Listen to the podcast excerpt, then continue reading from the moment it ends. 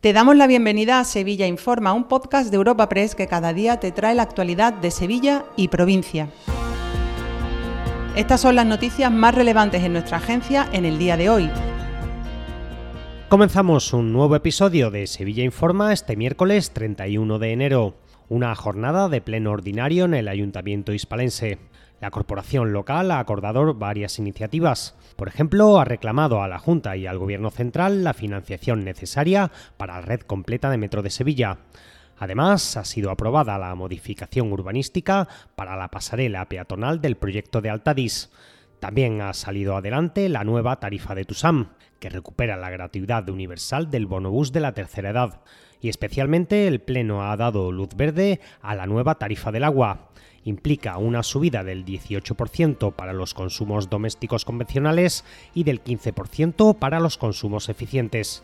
Eso sí, la aplicación del incremento de precios se divide en dos años. Esta subida de precios en Emasesa deriva de los costes causados por la sequía y la necesidad de financiar nuevas inversiones hídricas.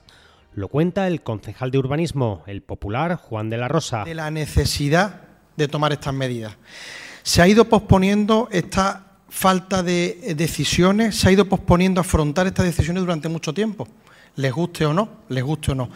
Gastos que no se pueden atrasar eternamente, como bien decía la compañera del Partido Socialista. Inversiones que necesitan un agua de calidad en Sevilla y en el área metropolitana, en 12 municipios, no solo en Sevilla. Nos guste o no, seis años de sequía desconocida que han llevado a un gasto impredecible y no, y no, y no, y no, y no recogido. Otro asunto del Pleno que ha traído debate ha sido la modificación de la Ordenanza Municipal de Convivencia.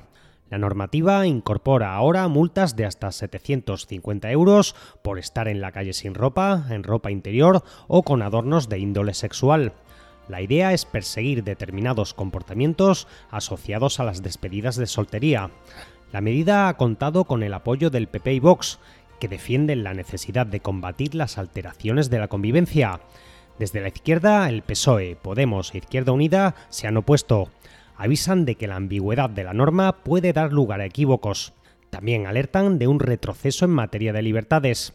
Escuchamos a Ismael Sánchez de Izquierda Unida, Juan Carlos Cabrera del PSOE, Gonzalo García de Vox e Ignacio Flores del PP. Eh, como digo, absolutamente ambigua. Habla de que podrá ser multado quien vaya en ropa interior, que se considera ropa interior. Puede ser multado alguien porque lleve una camiseta interior. En la hora de discernir lo que es esa moralidad, ese criterio único, en definitiva, ¿qué es lo seno, qué es lo ordinario? La proliferación de estas despedidas de solteros, que estamos todos de acuerdo, que no es lo más recomendable para nuestra ciudad. Nunca se ha cohibido si uno va en bañador, si uno va en polo, si uno va en chanda, si uno va en carsona pero ¿Cómo van algunas despedidas de soltero? Ya en la página de sucesos, un varón ha sido detenido en Lora del Río por destrozar y robar seis vehículos en un aparcamiento.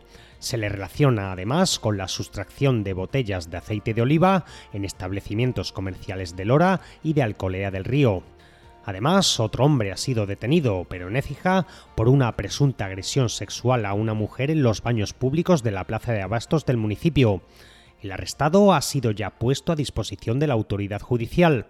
Sara Talabán es portavoz de la Policía Nacional. Nuestros agentes han detenido en Écija a un varón como presunto responsable de un delito de agresión sexual.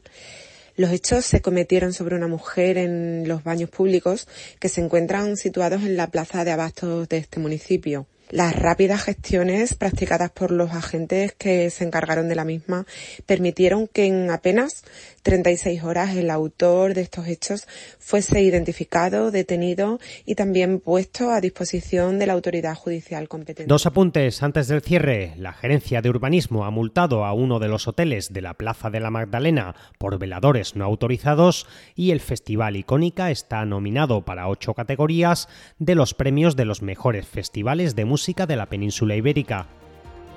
Te recordamos que puedes suscribirte y descubrir el resto de episodios de este podcast en nuestra web entrando en europapress.es barra podcast o a través de las principales plataformas de podcasting.